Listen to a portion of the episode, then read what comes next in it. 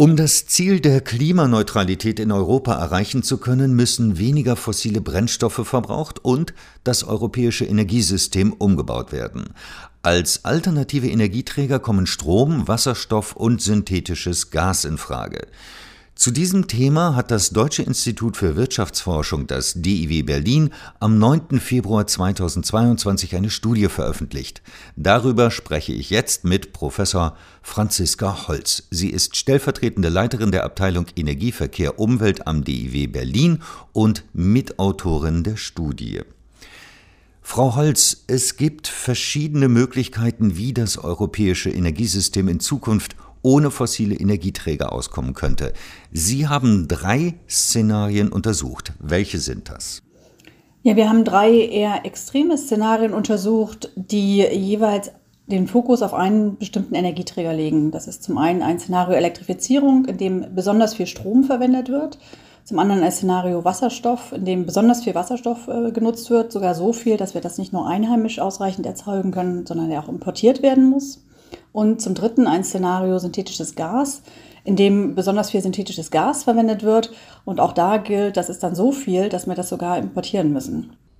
Welcher dieser Energieträger ist denn am ehesten geeignet, fossile Energie in Zukunft zu ersetzen?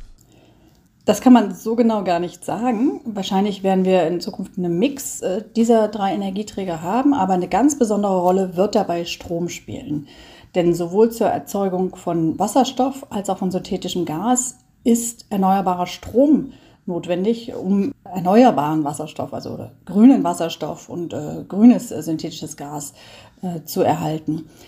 Das heißt, nicht nur im Szenario der Elektrifizierung, sondern auch im Szenario Wasserstoff, im Szenario synthetisches Gas, werden wir einen ganz starken Ausbau von Stromerzeugung und insbesondere erneuerbarer Stromerzeugung haben.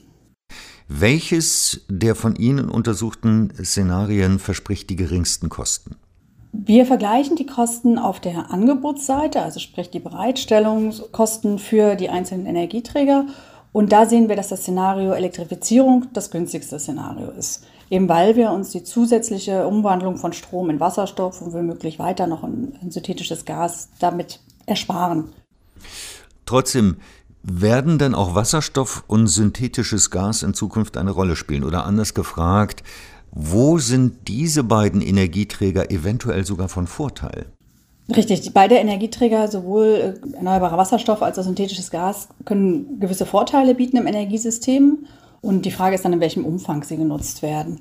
Wasserstoff hätte den Vorteil, dass es ähm, ein gasförmiger Energieträger ist. Das heißt, da, wo wir heute Erdgas verwenden, also ein Gas, ebenfalls ein gasförmiger Energieträger, ähm, Wasserstoff diesen ersetzen könnte. Es wäre aber ein günstigerer erneuerbarer Energieträger als synthetisches Gas.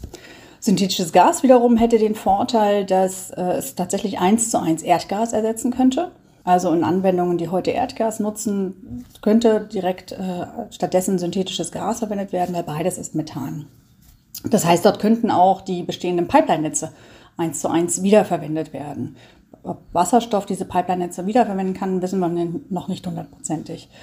Also sprich, da gibt es einen Vorteil auf der Infrastrukturseite ähm, bei der Nutzung von synthetischem Gas in Zukunft. Aber synthetisches Gas herzustellen ist teurer als Strom direkt zu nutzen. Und deswegen wird es eine Abwägung geben, je nach Anwendung, welcher Energieträger in Zukunft verwendet wird. Insbesondere betrifft diese Abwägung ähm, den Industriesektor, da einzelne Prozesse, wo heute äh, gasförmige Energieträger verwendet werden oder auch andere fossile Brennstoffe und auch den Verkehrssektor, insbesondere den Schwerlastbereich oder die Schifffahrt und den Flugverkehr, wo die Option Elektrifizierung schwer zu realisieren wird. Frau Holz, was muss denn die Politik tun, damit sowohl die Angebots- als auch die Nachfrageseite bereit sind, entsprechende Investitionen zu tätigen? Ja, aus der Politik müssen jetzt klare Signale kommen, in welche, in welche Richtung sich das Energiesystem entwickeln soll. Zum einen ist es ganz wichtig, dass die Politik auch europaweit sich zu dem Ziel der Klimaneutralität bekennt und also nicht dieses Ziel konterkariert wird mit einzelnen Politikmaßnahmen, in denen zum Beispiel der Kohlesektor weiterhin gefördert wird, obwohl wir unbedingt zeitnah aus diesem Kohlesektor aussteigen müssen. Wir sehen dieses Problem vor allen Dingen aus Europa derzeit.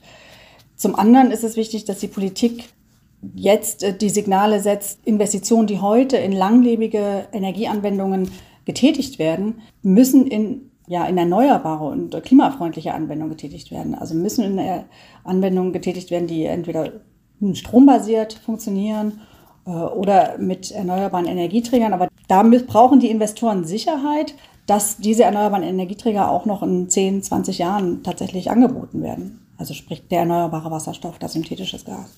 Wir brauchen heute von der Politik äh, klare Signale. Frau Holz, ich danke Ihnen für das Gespräch. Vielen Dank.